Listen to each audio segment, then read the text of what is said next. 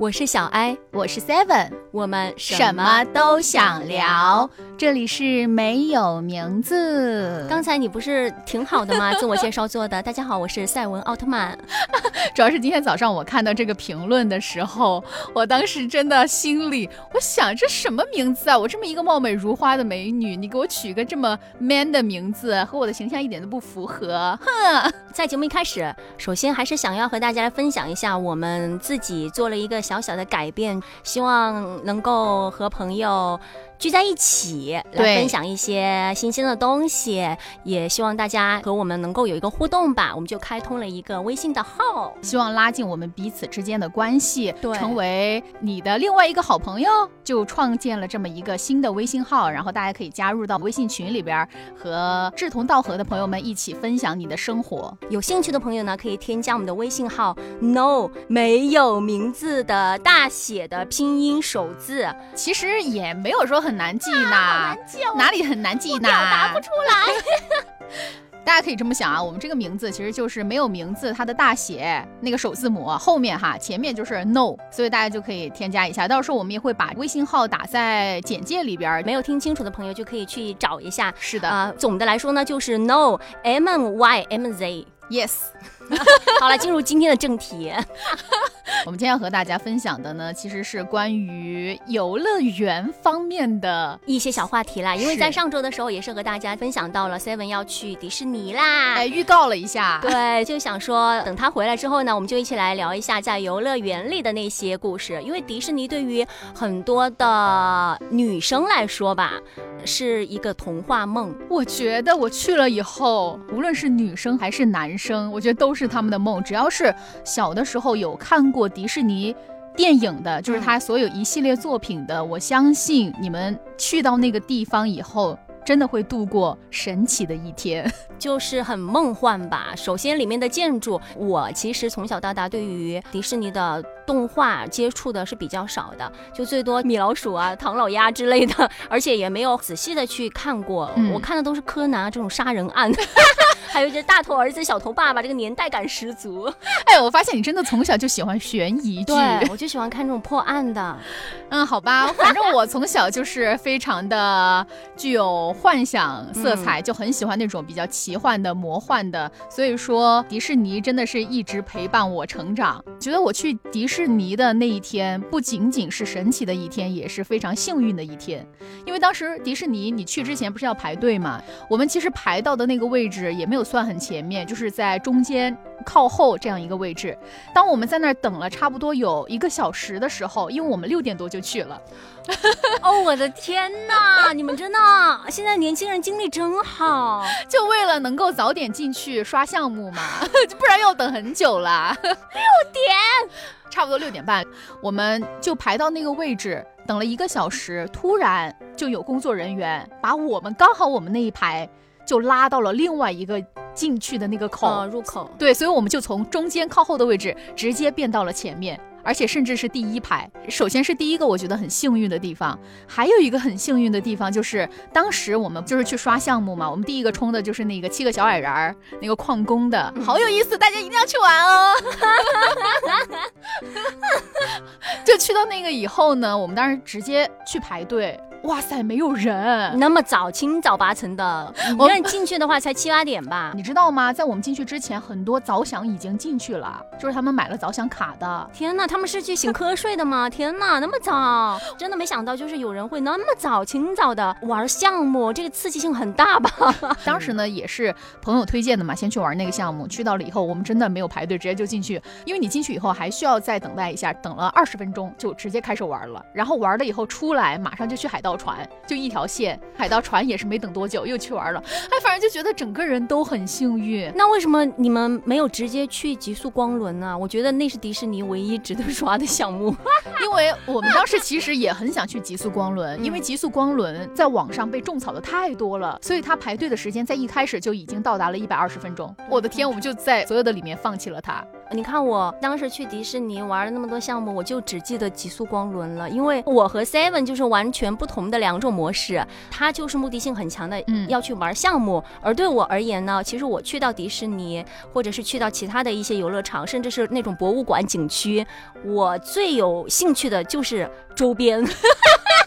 我会马上冲到每一个商店里面去看那些小小的玩偶啊、公仔呀、杯子啊之类的东西。所以说我当时就真的没有想说第一时间冲到去排队去玩项目，我就是先把我自己想逛的周边逛了，啊想见的玩偶见了之后，然后再去玩项目。那个时候也是下午了，已经，我是很放松的那种玩法。嗯，和你就完全不一样，就想说那可以去玩一下项目，就去排队，一般都是半个小时起跳吧。但是到了极速光轮那个时候，我记得是五点多了已经。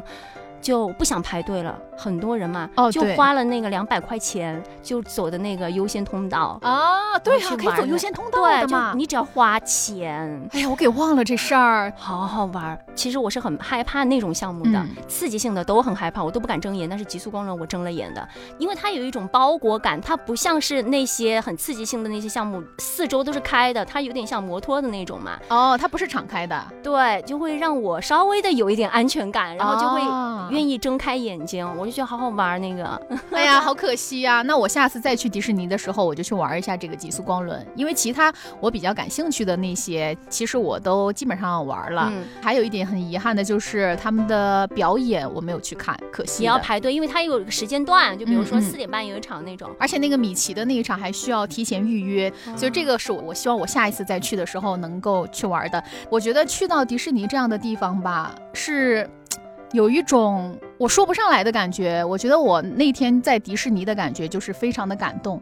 我当时去做七个小矮人儿的时候，因为我从小就是看白雪公主长大的，而且看了很多遍。然后当时我们坐着那个矿工的车，看到了周围那些小矮人在旁边啊，当时我直接就流泪了。好感动，我要哭了。就是我好像看到了小的时候那种在电影里面陪伴你长大的，出现在了你的面前。就我自己而言，我是没办法就是做到理解你这个点的，就是想说那些都是假的呀。你不要这样流泪，然后看着我，然后又 它不是。假的，嗯，不是假的，让我突然又想到了每一个玩偶嘛，里里面其实是有工作人员的。之前迪士尼有一个要求嘛，招演员的时候，你们不能在公开的场合摘头套啊，做任何有人类行为的一些举对止。迪士尼乐园是把这个关于贩卖童话的这一块儿是做的很彻底的。而且我觉得他们真的非常的细节。经常我们在社交平台上也会刷到像那些玩偶，即使是三四十度的高温天气，中暑了，都已经倒在地下了，都不可能把头套摘下来。所以我觉得这个真的，他们真的是贩卖梦想，然后也是为了每一个可能从小就是有这种迪士尼梦的这样一群人，为他们展现最好的一面吧。嗯，哎，反正就很感动啦。好了，对不起啦，不是假的啦，而且你知道吗？不止我，就真的不止我。当时我妹妹嘛，就基本上很少会看迪士尼系列电影的这样一个人，看到达菲和梅梅互动的时候，直接站在我旁边流泪了，真的那个眼泪歘一下就下来了。嗯，然后我就去问他，你的点在哪里？然后他就说，当时看到有朋友很远的地方来见梅梅，然后梅梅呢，就是在他离开的时候就告诉他，我们下次还会再见的，你不要哭。我有看很感动。对我有看过类似的，他们会安慰你呀，还会给你比心啊。如果你哭哭了，他就会把那个包包里的糖一起分享给你，就让你不要哭，就会做一些举动，会让你觉得很温暖，会让你觉得你跟他是真的是有连接到的。就他真的是你的好朋友。对，而且我觉得就很神奇的一点就是，当时我们不是去追花车嘛，然后看花车的时候，就有看到我们最近的女明星啊啊，琳娜贝贝尔尔。当时的时候呢，我就看到她非常的激动，我就在那儿跳，我说贝尔贝尔爱你哦，给她比心，比心了以后，她就看到我了，然后就给我回了一颗大大的爱心，给我一个飞吻送过来，当时我也差点哭了。对，就是他们的信仰感非常强。嗯他们的互动会让你觉得说，它就是一个真实的东西，它不是假的。我刚才嗯真的很抱歉，我再次抱歉了。他们有时候也会，比如说撒娇啊，有一段时间经常刷贝尔和他的那个工作人员之间的互动嘛。比如说那个工作人员在他的面前就贴了根黄线，就说你不要越过这根线，你要保持一个安全的距离。贝尔就叉着腰就生气嘛，就不要，就偏偏把那个脚踩在上面，就觉得活灵活现的一个人物。对，就非常的可爱。对，就谁能想到，就是琳娜贝尔和达菲他们甚至都没有自己的卡通啊，对，自己的动画，但是他们就已经那么火了。我觉得也是这些。yeah. 演出人员吧，就能够把这个形象表现活吧。他自己就是贝尔了啊！有段时间，贝尔在春节的时候，他会换上自己的新春的一个装扮，就是个裙子，他就会很调皮。偶尔的时候呢，他就会把裙子给掀起来啊，对。然后其他的那个工作人员就说：“贝尔，你这样不雅观哦。”然后贝尔就调皮，把它弄下来之后又掀起来，你就会觉得他真的就是一个人物。对，所以说就会让大家很喜欢。我觉得去到了迪士尼，你就是回到了自己的童话世界。就是在那个地方度过的一天，就是你曾经梦想当中，你可能说你小的时候有幻想过和电影里边的那些玩偶近距离的接触，或者说有想象过我和他一起吃饭啊或者干嘛互动的，你能够在迪士尼把这些梦想全部变成现实，我觉得这就是迪士尼非常具有魅力的地方吧。就是你走进那个地方，感受到的就是一个没有污染的地方，你走进去不用有任何其他的一些杂念，日常生活当中的那些乱七八糟的烦恼。就变成了最纯真的自己，就像小的时候你最天真的时候。那你去到迪士尼，就只买周边呐？我反而很喜欢周边，逛周边是我最开心的时候。有几个特别喜欢的，就会先拍照，就会啊好喜欢，好可爱，就捏一捏，然后揉一揉，然后再去看其他的。然后如果没有看到好看的，就会倒回来，再选几个带走的那种，再去下一个商店。我要就是不停的逛商店的那种，我就好喜欢逛。这样我就去迪士尼，我就是为了买周边。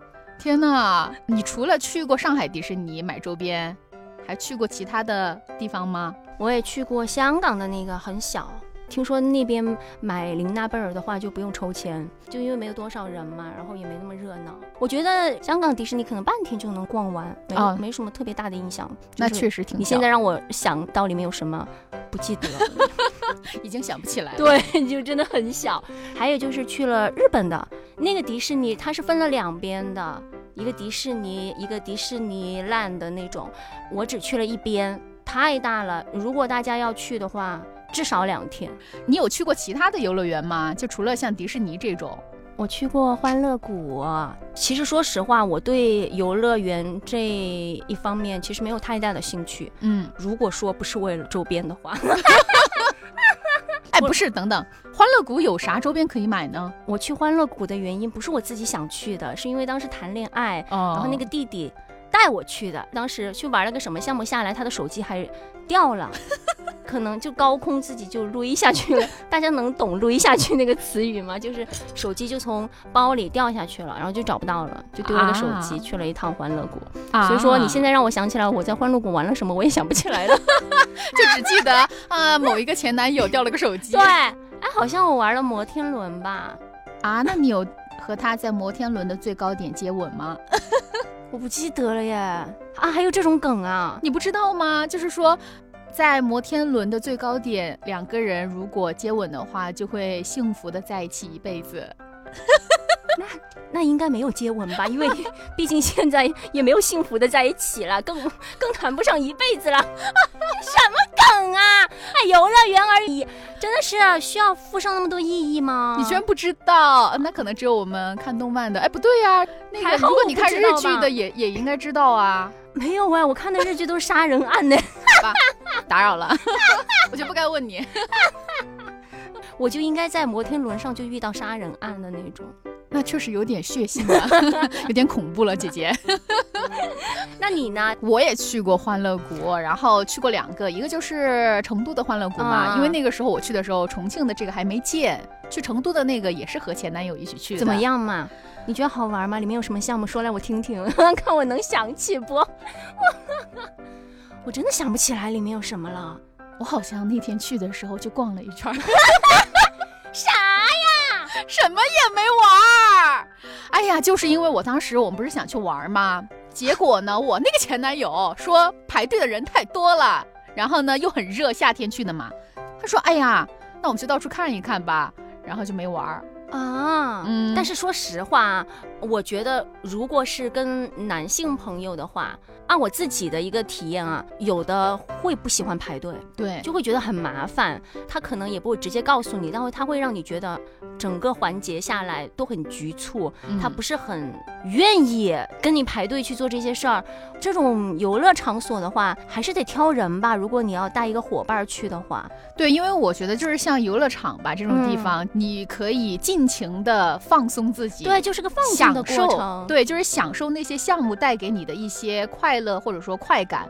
但是就是像刚刚有讲到的嘛，这些前男友和我们一起去游乐场，他给我们的反馈就是让我觉得我的喜悦感、我的开心度一下就降到了最底下，因为我。本来就是满怀期待的，我要去玩这个东西，为了他，我愿意排队，但是人家就不愿意排队，甚至是表现得很不耐烦。哎，我就理解不了。那既然是这样，为什么还要去游乐场呢？那直接去公园不就好了吗？对，而且最开始还是他说要带我去的。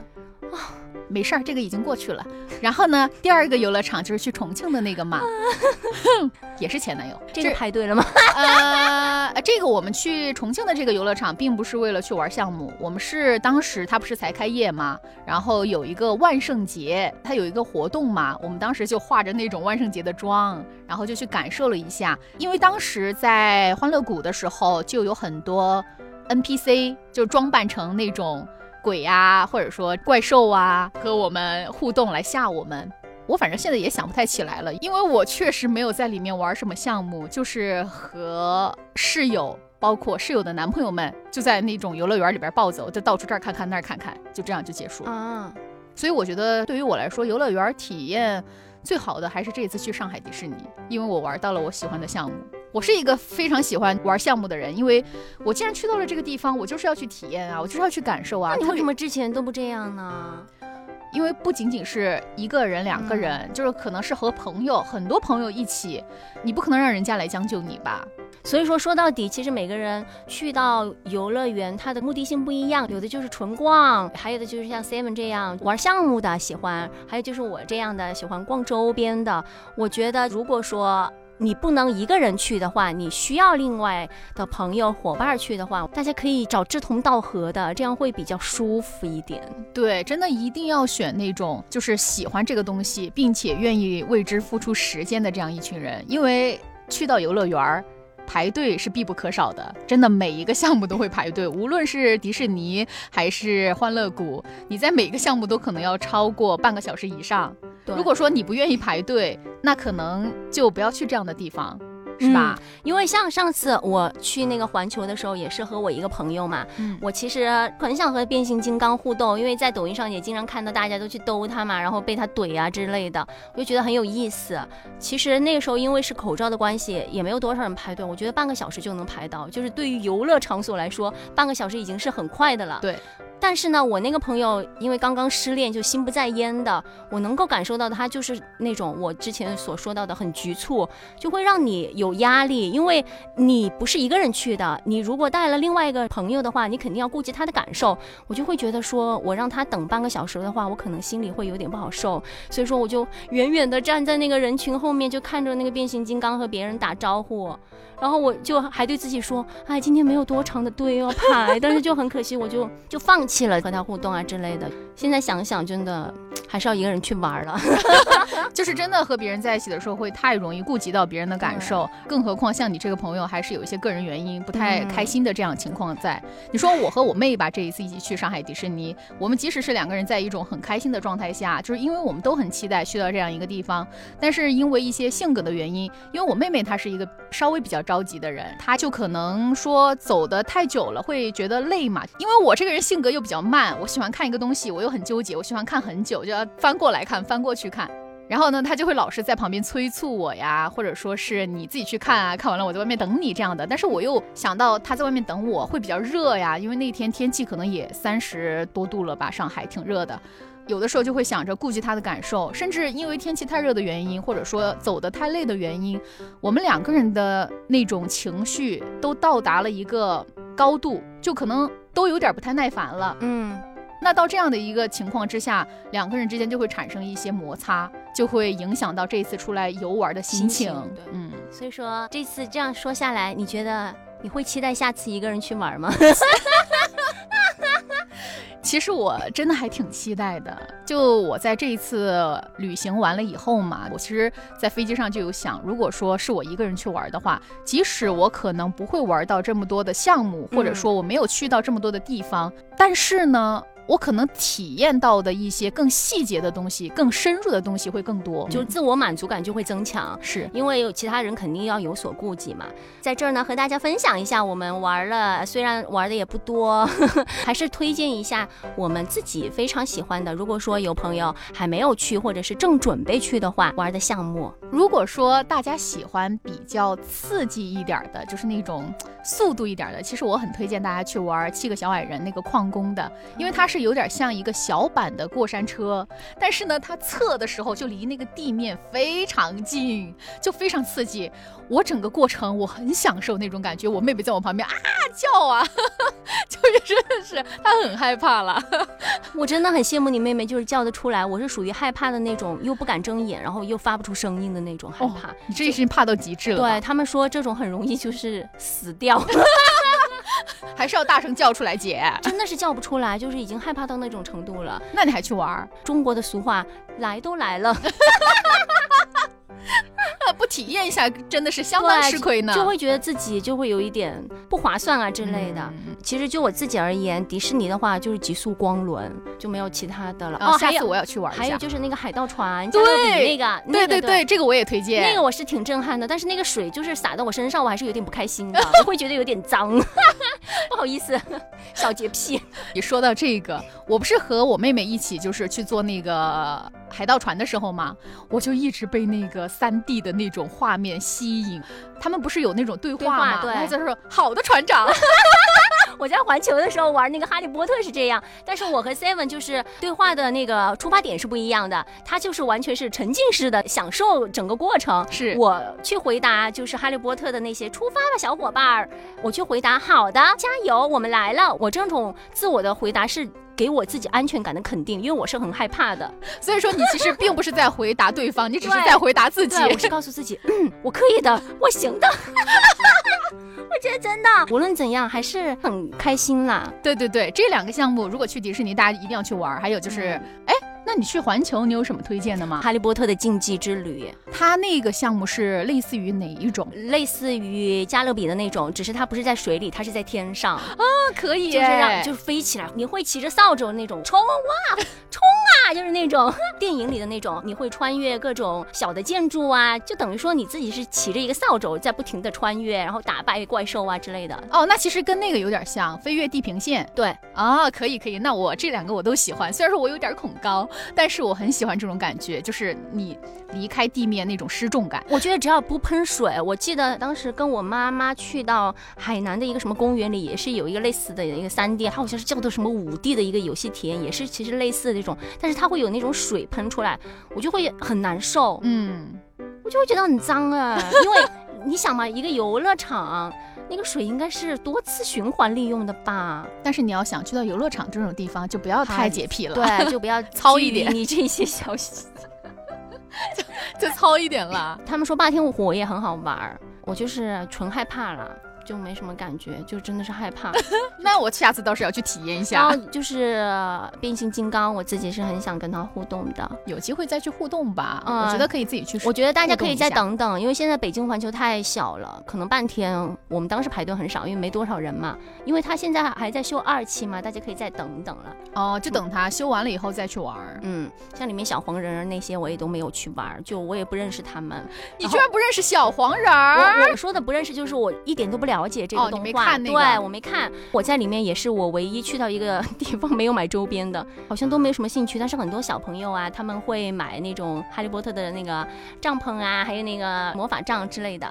我觉得去到那儿还有一个是必须大家一定要去尝试的，就是要去喝那个黄油啤酒，好好喝，真的很好喝。迪士尼的东西好好难吃啊，对，迪士尼的东西又不好吃又贵。是的，我们那儿吃了个饭花了两百多。不过呢，还是有很多。值得大家期待一下的。毕竟还没修好嘛，就是环球的话。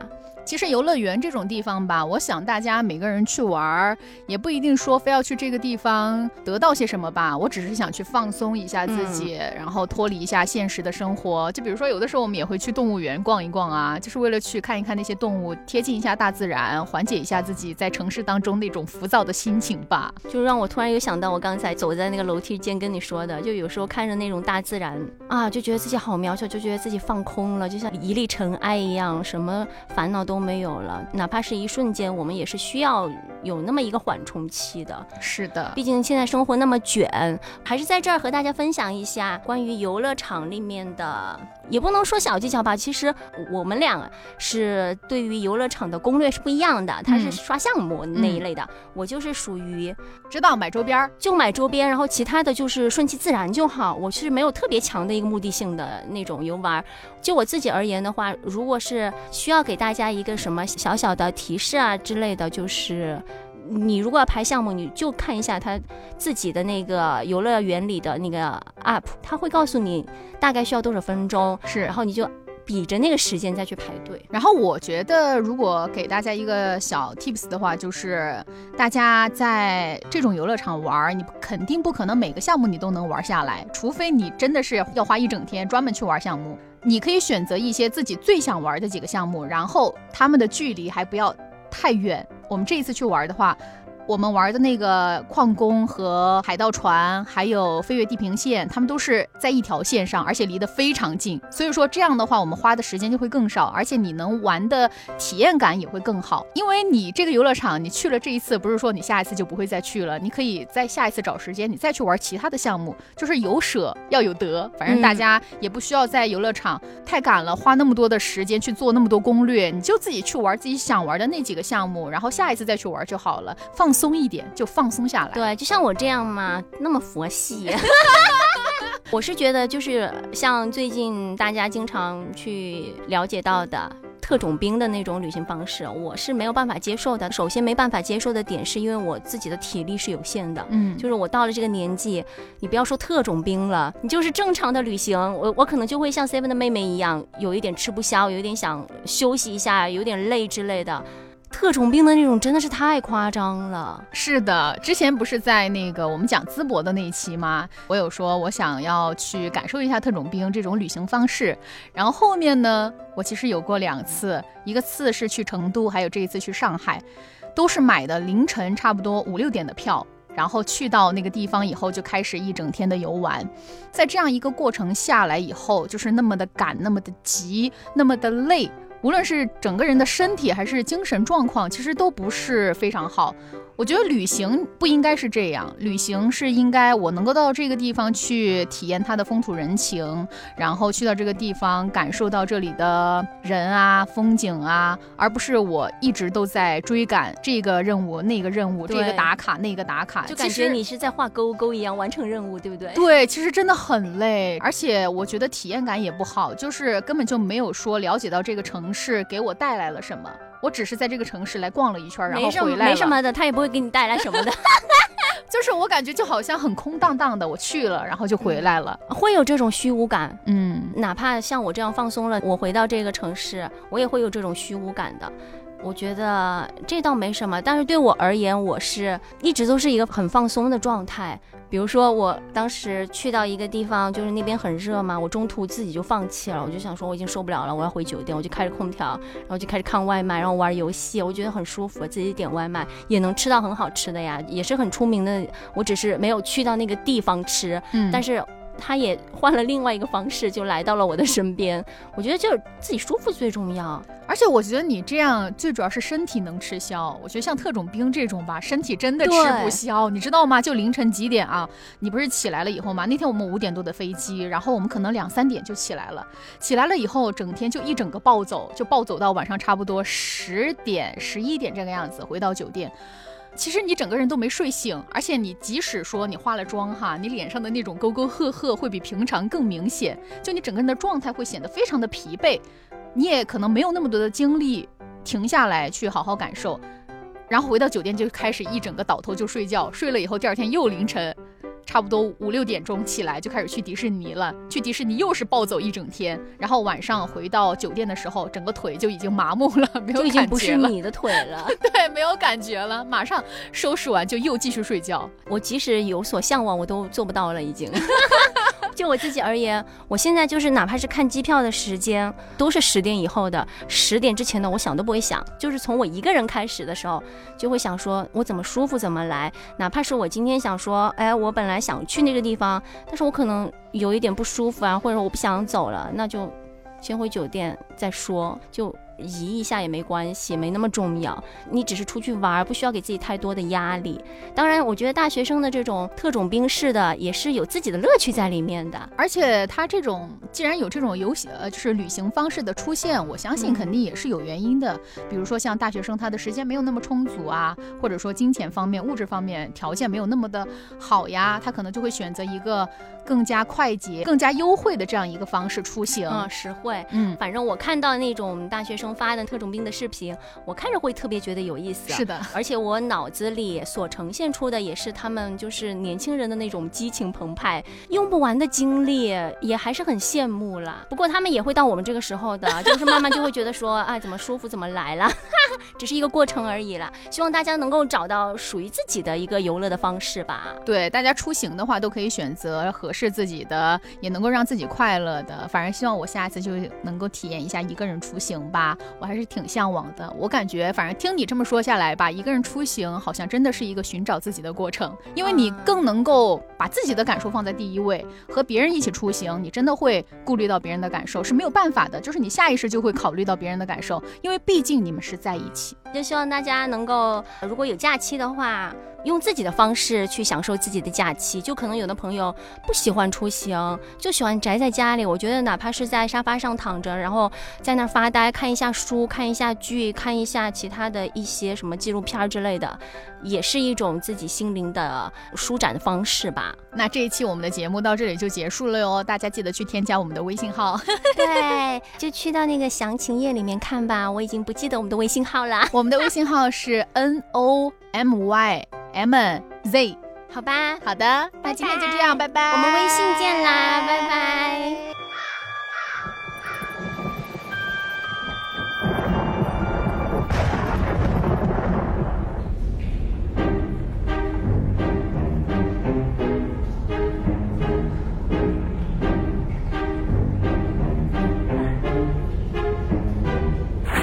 Ever since I was a girl, my own mother vowed I must find a way to power through a noble brow.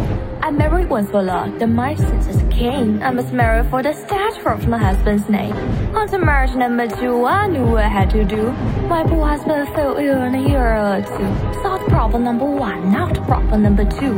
It's Is the little girl with gentle point of view. Would I ship her for school? No, I told you if you stay. But she had to earn her key until she became a maid. She was lazy, she was crazy, she was talking hopeless and naive, so she had to pay the price. I moved her to the attic, out of sight out of mind.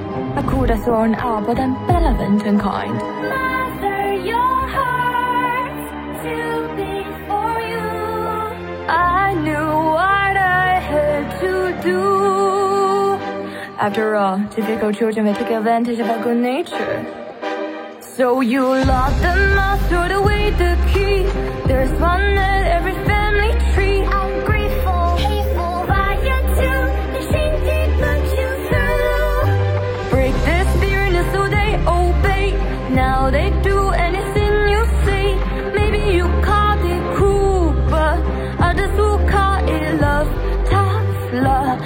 Excuse the crime to strive for perfection in all things. Oh no, they're so cute when they're little. But then they grow up and just ruin everything. I never want the children left better on my own. the Screaming, nagging, children to bone. But then one day I came across a flower gum free. Its magic gave me young, so I kept it all for me. But someone dug it up, now a baby had a power. So I borrowed her the lock here on my heater in the tower. Years went by, all the sacrifice. And against my better judgment, I failed once or twice. Teenagers and now are white if they're young. But that's messy, manipulation is easily more fun. A little guilt, a lot of war, of course you have to lie. Remind them that without you, they shrivel up and die. But I only have themselves to play. If you've been there, you do the same. So often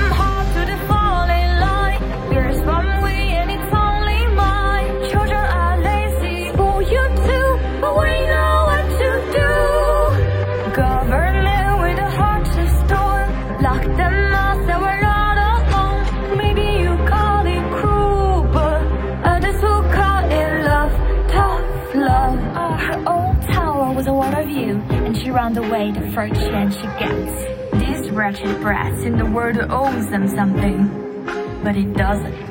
Far wider ruled a kingdom with a heavy hand. But there was more had a mind and greater. And never could to share, so the king have full. But this child blocked the to me and very simple.